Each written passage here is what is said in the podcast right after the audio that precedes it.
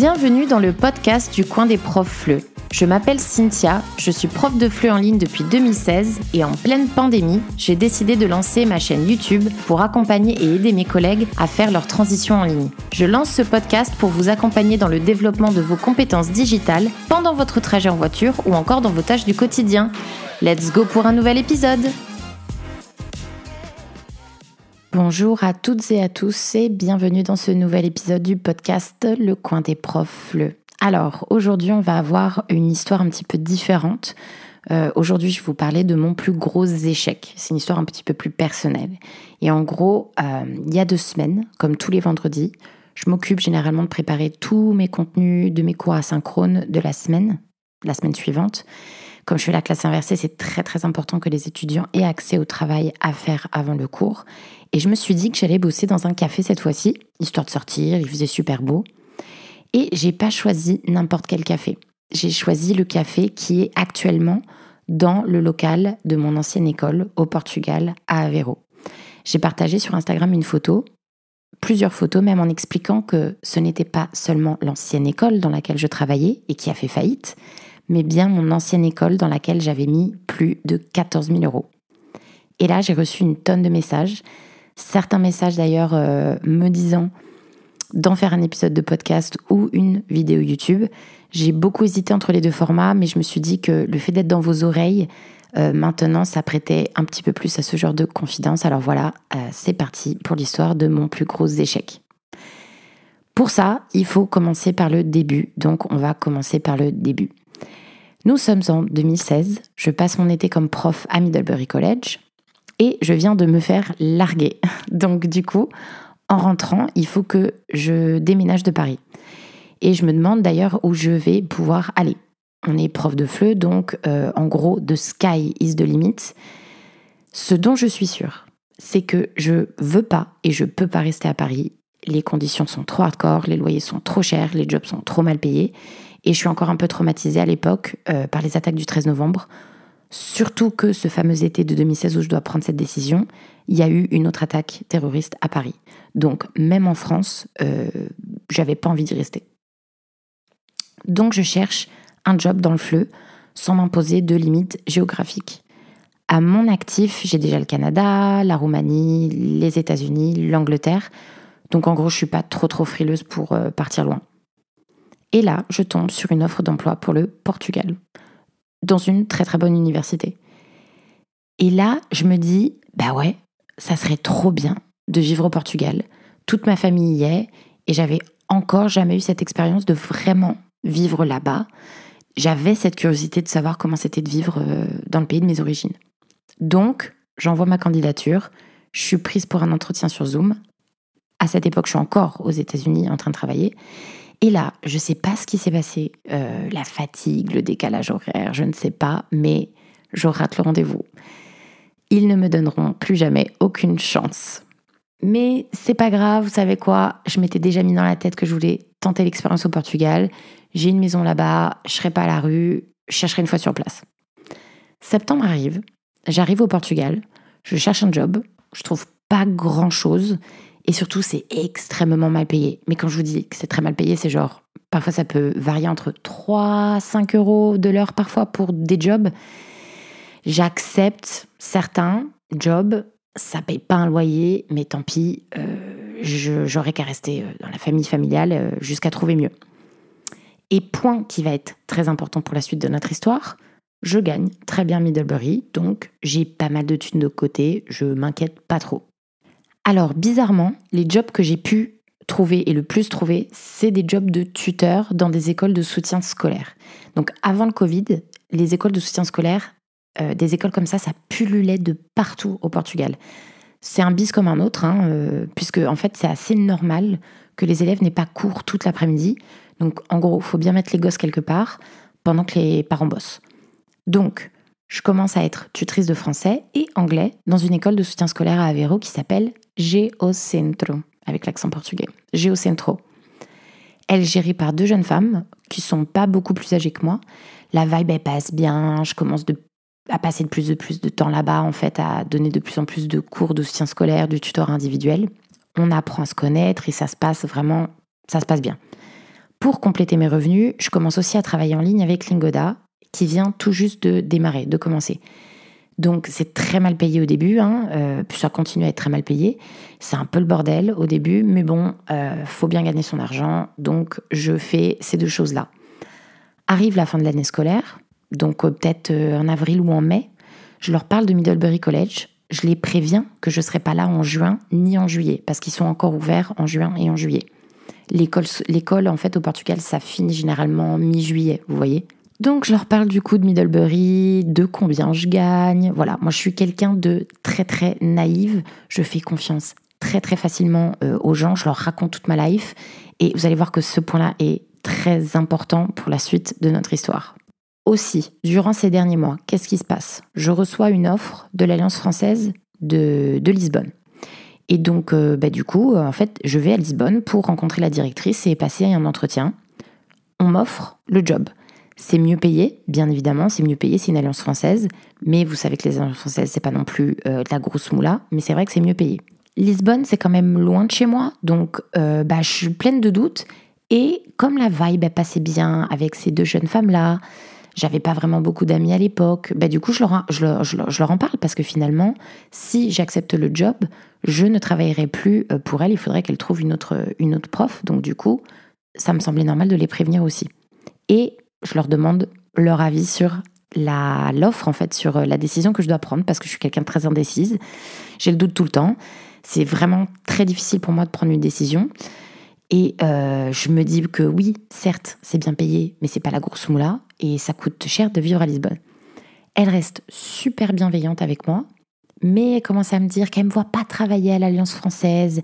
Elle me voit vraiment sur un tout autre projet. Voilà. Et elle reste comme ça. Elle me dit que ça. Plus tard dans la journée, elles me disent Cynthia, est-ce que tu veux pas rester après la fermeture? On voudrait parler avec toi. Ok, très bien, euh, je leur réponds que oui, hein, sans problème. Donc, arrivé le soir, elles sont donc toutes les deux, plus le mari d'une de mes associées qui est aussi le frère de l'autre, mais pas associé de cette entreprise. C'est un détail bizarre, mais c'est important. Et là, en fait, elle me propose d'acheter un tiers de l'école, du Géocentre, et de devenir leur associée.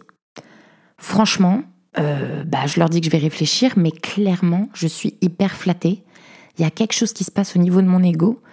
À l'époque, je dois avoir 26 ou 27 ans, je sais plus exactement.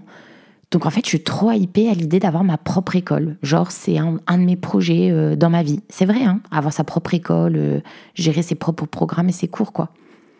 Donc l'idée, en me demandant d'être associée, c'était aussi de développer une école de langue, cette école, pour avoir un pôle de soutien scolaire et un pôle d'école de langue dont je serais la responsable. C'était ça l'idée.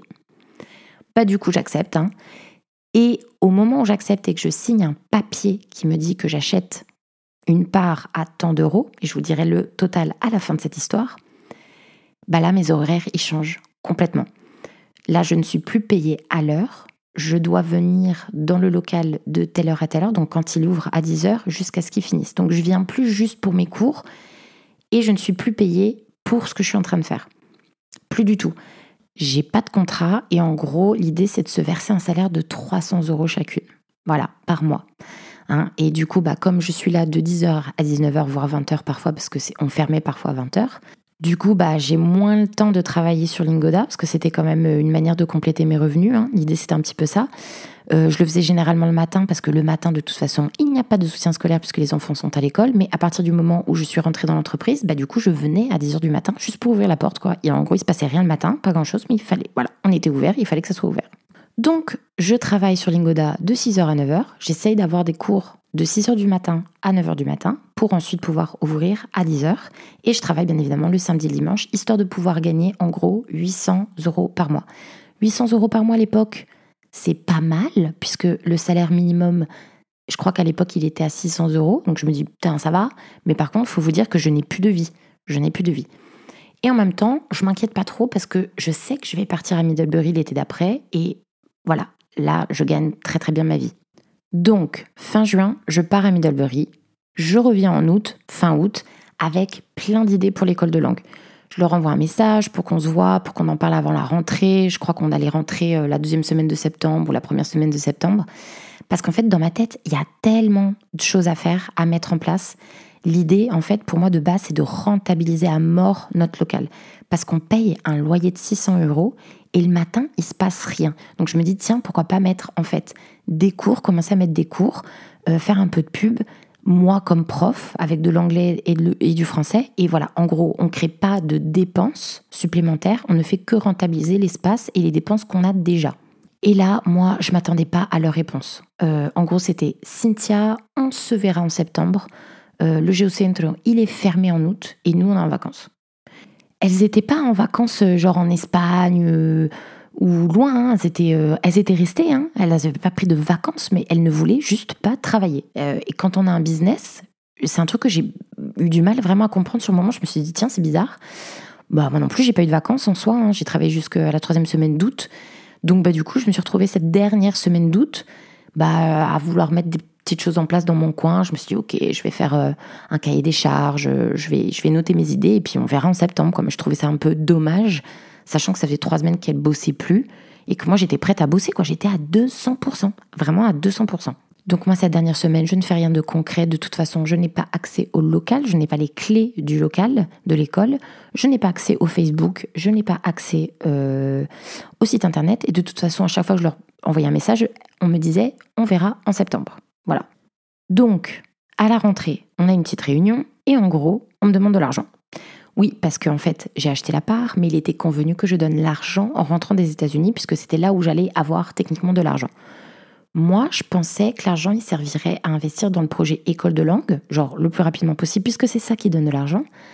Franchement, sinon, j'aurais pas accepté de donner autant d'argent. Mais finalement, euh, la première dépense, ça a été de rembourser le prêt qu'elles avaient contracté quand elles ont ouvert l'école, donc euh, quelques années auparavant.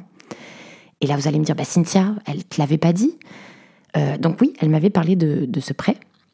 Et effectivement, j'avais en quelque sorte donné mon accord euh, pour rembourser ce prêt. De toute façon, qu'est-ce que vous voulez que je dise? Elles étaient deux, j'étais une. Donc en fait, elles m'en ont parlé et j'ai donné mon accord. Oui et non, en fait, l'argent est à nous trois finalement. Mon argent est à nous trois. Donc à partir du moment où elles décident toutes les deux que la première dépense ce serait de rembourser leur prêt, enfin le prêt de l'entreprise, mais c'est, elles qui l'ont contracté quand même.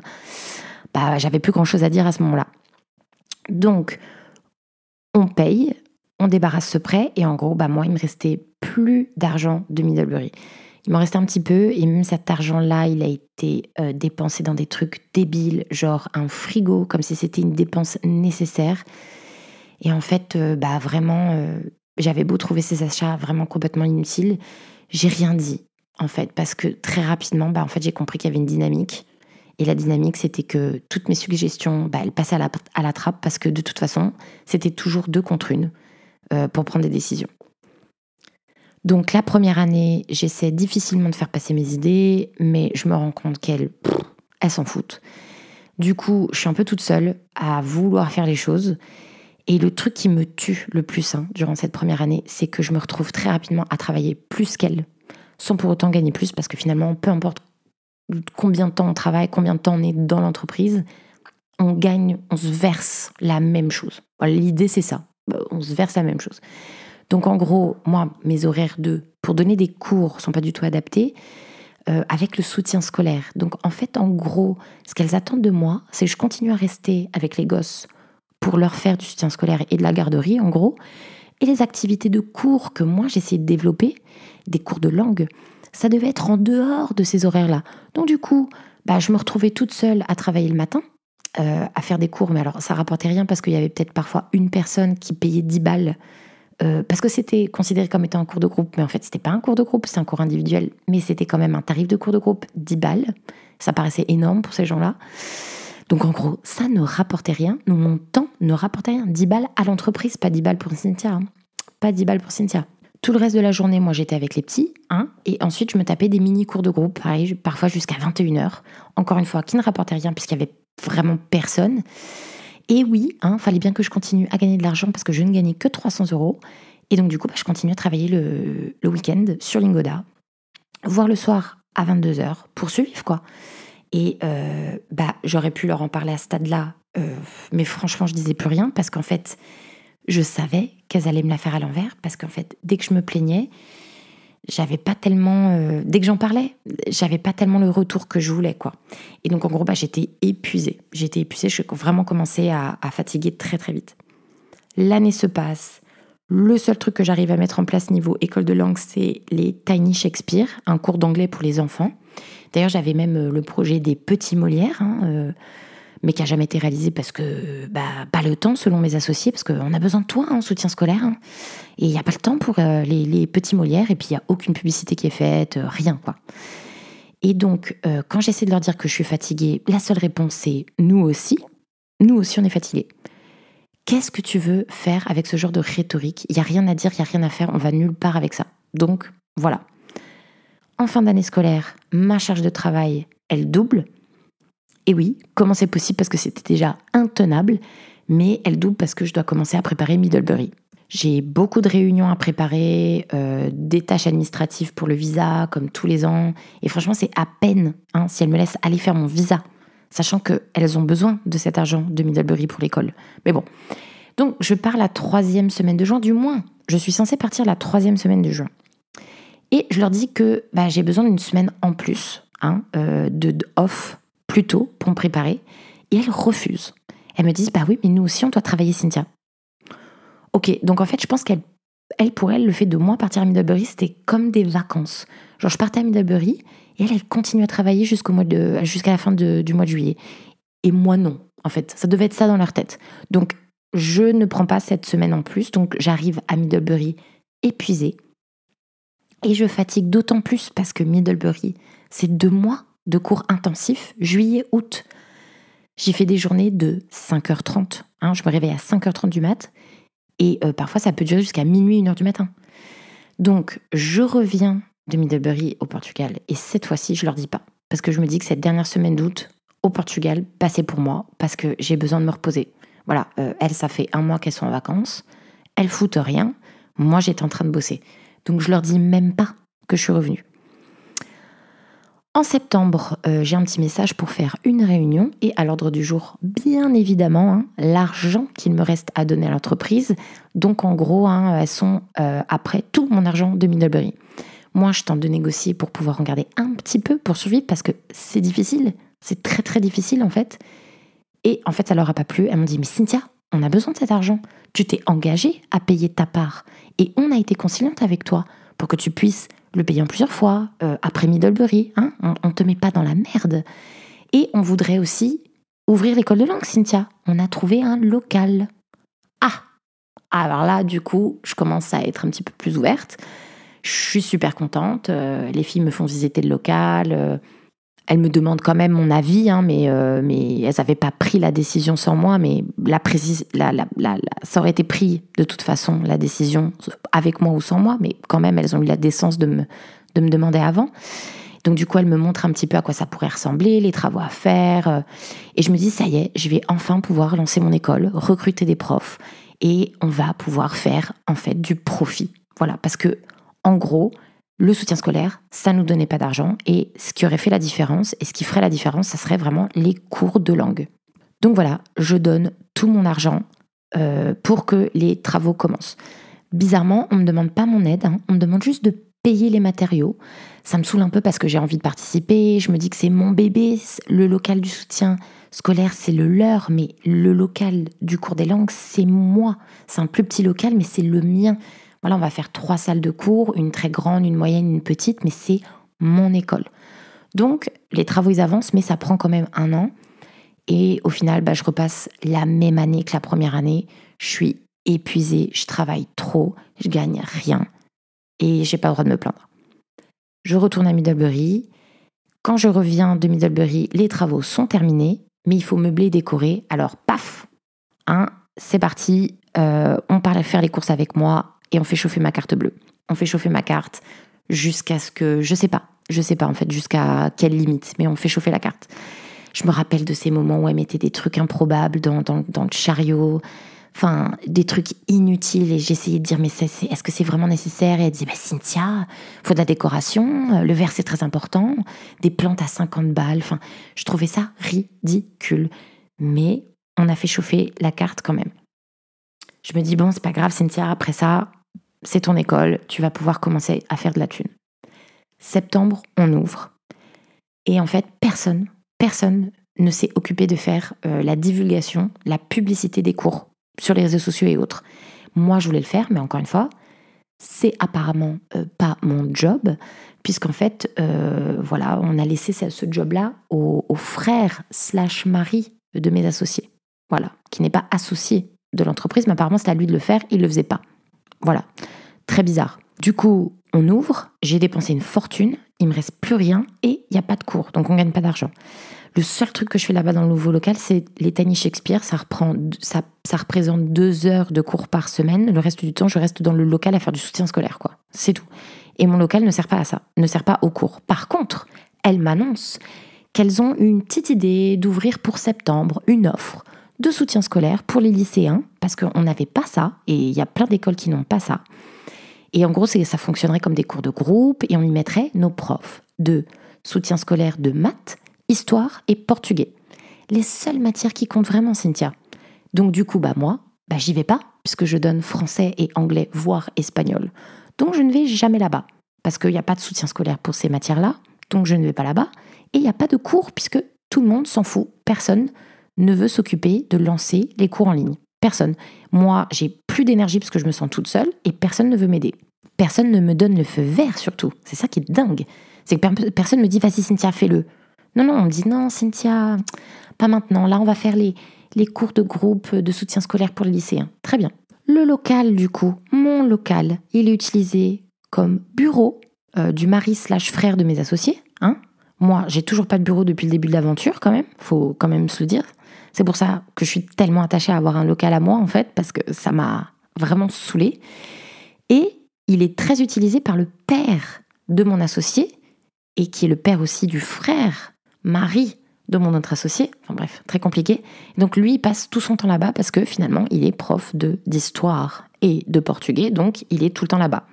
Moi, j'y suis jamais. Ça me fait péter un câble. Donc je continue à donner mes petits cours de voilà dans, le premier local. Les journées elles se ressemblent, elles ont ça n'en finit plus, ça n'en finit plus. On commence en plus à me demander de rester à l'entrée. Alors là ça a été le poteau rose. On commence à me demander de rester à l'entrée pour ouvrir la porte, accueillir les enfants bah, qui arrivent euh, dans notre école de soutien scolaire et aussi accueillir les parents euh, qui viennent chercher leurs enfants, tout en donnant du soutien scolaire de manière extrêmement chaotique à l'entrée de l'école. Euh, voilà, le, soutien scolaire euh, français-anglais. Et en gros, euh, il faut aussi que je réponde au téléphone. Voilà, parce que bah, maintenant, Cynthia, tu parles très bien portugais, donc tu peux répondre au téléphone. Donc en gros, je deviens réceptionniste.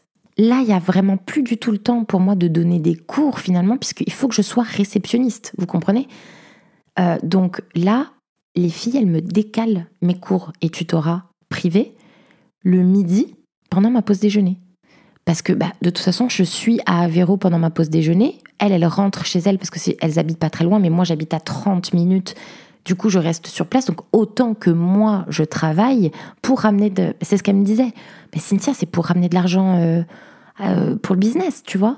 Donc voilà, j'ai presque plus de pause déjeuner parce que je travaille pendant ma pause déjeuner. Je travaille le matin, je travaille le soir après que l'école soit fermée. Puisqu'il faut que je sois réceptionniste maintenant. Donc voilà, mes journées deviennent mais complètement chaotiques. Et mon école, mon local, je le vois plus. Mais alors plus du tout. Là, les réunions qu'on fait, en gros, c'est pour me pointer du doigt, me dire que mon attitude est bizarre, que on ne sait pas ce que t'as, t'es bizarre. Voilà, c'était pour me pointer du doigt. Ça devenait des, réunions où on ne parlait pas de business, on parlait de moi et de mon comportement et de mon attitude. Parce que je me plaignais. Et elle me disait, mais Cynthia, nous aussi on travaille. Moi là, je dois faire la facturation de tout le mois. Ah ok, bah écoute, euh, voilà, il y avait jamais, je ne pouvais jamais rien dire. J'ai plus d'énergie, j'ai plus de vie sociale depuis deux ans, je n'en peux plus. Maintenant, je craque. Je sors, quand je sors du, du local, je pleure. C'est-à-dire que à peine passé la porte, j'éclate en sanglots, je fonds en larmes. Tous les jours. On m'annonce aussi pendant une de ces réunions qu'on va commencer à payer le frère slash mari, parce que finalement il nous aide bénévolement depuis le départ, donc on va commencer à le payer. Euh, pareil, hein, 300 euh, balles comme nous. Je crois qu'on s'était peut-être augmenté à l'époque, 400 euh, balles chacune, et on a décidé de le payer 400 balles aussi. Voilà. et là, j'en peux plus, quoi. Je n'en peux plus. Donc du coup, en fait, là, je me sens euh, épuisée, manipulée, dépréciée. Je me sens bloquée parce que j'ai mis 14 000 euros dans cette affaire et je sais, je sais en fait que je pourrais jamais les récupérer parce qu'elles n'ont pas d'argent. Et là, je commence en fait à manquer certaines journées de travail, genre les matinées où il se passait rien, bah, j'y allais plus, j'ai inventé des excuses hein, pour pas m'y rendre, genre euh, un coup je suis malade, un coup la route elle est bloquée euh, devant chez moi, un coup ma voiture elle est, euh, elle est en panne, voilà, j'invente des excuses. Jusqu'au jour en fait où bah, je viens plus, je viens plus. Et là, j'essaie de faire un deal avec les filles, en fait, parce que techniquement je leur devais encore de l'argent, parce que j'avais pas payé toute ma part. La part était de 23 000 euros. Et je savais qu'elle ne pouvait pas me payer de toute façon. Euh, je savais que mes 14 000 euros étaient perdus, donc on a fait un deal. On en reste là. Vous gardez, enfin, vous gardez les 14 000 euros. Je, vous vends ma part pour zéro et je vous paye pas le reste, tout simplement. Et je refuse de revenir ici. Je ne veux plus euh, travailler avec vous et être associé du Géocentre. Je ne veux plus. Et, et, et je me souviens de cette euh, conversation, je regardais en bas, j'avais honte, comme si c'était euh, mal ce que je faisais, quoi. C'était, mais terrible. Je pensais vraiment qu'elles allaient mal le prendre et en fait, euh, elles étaient trop, genre, tranquilles. Et ah, on aurait pu penser que c'était de la bienveillance de leur part, mais faut savoir quand même que dans cette histoire, elles s'en sont très bien sorties puisque je leur ai payé leurs dettes. Elles s'en sont sorties quand même avec 14 000 euros. J'ai injecté 14 000 euros dans leur entreprise donc on est en mai 2019, l'aventure elle est terminée. Euh, moi le même mois, je me candidate pour un programme doctoral à l'université d'Avéro où j'habite. Je pars à Mide euh, l'été 2019, je me refais une petite santé financière, je respire de nouveau. En septembre 2019, je suis acceptée dans le programme doctoral en technologie d'éducation. Je suis trop contente. Je fais plein de séminaires la première année, j'apprends plein de trucs que je mets en pratique dans mes cours en ligne, parce que du coup maintenant je ne fais que des cours en ligne, et je commence à gagner un petit peu plus d'argent, je travaille moins, mais mieux. De leur côté, je sais pas trop trop comment ça se passe, mais je sais qu'elles sont encore ouvertes. Dans tous les cas, je leur ai quand même permis de, survivre quand même plusieurs années de plus, quelques mois supplémentaires, sauf que, hein, arrive mars 2020, et comme beaucoup, beaucoup de structures, bah, elles n'ont pas survécu à la pandémie. Pas du tout. Et donc, bah, elles ont fini par, par mettre euh, la clé sous la porte, quoi. Moi, de cette histoire, j'en sors vraiment grandi. Oui, j'ai perdu 14 000 euros, mais dès 2016, quand j'ai commencé avec Lingoda, je me suis positionnée sur ce marché des cours en ligne. C'est ça la différence. Durant la pandémie, quand elles, elles ont galéré, moi, je lance ma chaîne YouTube. Je gagne pas d'argent avec ça, certes, mais je me positionne comme experte. Et donc, du coup, on commence à me solliciter pour donner des formations, des webinaires, des séminaires. Je continue avec mon doctorat en même temps. Donc, euh, je suis quand même productive. Aujourd'hui, on peut dire que je gagne vraiment bien ma vie. Je travaille seule euh, la plupart du temps, mis à part quand je suis à Middlebury l'été. Euh, je forme mes collègues de Mid aussi, je suis coordinatrice de niveau. ça me permet de, mettre en place un programme, de, faire ce que je voulais faire dans cette école de langue finalement. Et en fait, je suis très contente, très contente comme ça parce que en étant coordinatrice, je peux mettre en place mes LMS, ma classe inversée, ma vision de l'éducation. Maintenant, qu'est-ce que l'avenir me réserve? Franchement, est-ce que je vais rouvrir un jour une école? Je ne sais pas. J'y ai déjà pensé, mais en même temps, je suis tellement traumatisée par mon expérience avec mes associés. Mais ce que je peux dire, c'est que cette année, je me suis, enfin cette année, 2022, je me suis vraiment ouverte. Euh, j'ai commencé à créer une communauté de profs et j'ai fait de très très belles rencontres. Et en fait, euh, en fait on verra bien, qui sait. Hein, j'ai peut-être encore euh, quelques petites surprises qui vous attendent. Voilà, merci beaucoup d'avoir écouté cet épisode. C'est la première fois que je raconte cette histoire. Et en fait, euh, en l'écrivant, parce que oui, j'en ai écrit une partie, bien évidemment, pour me souvenir de tout, été très émue.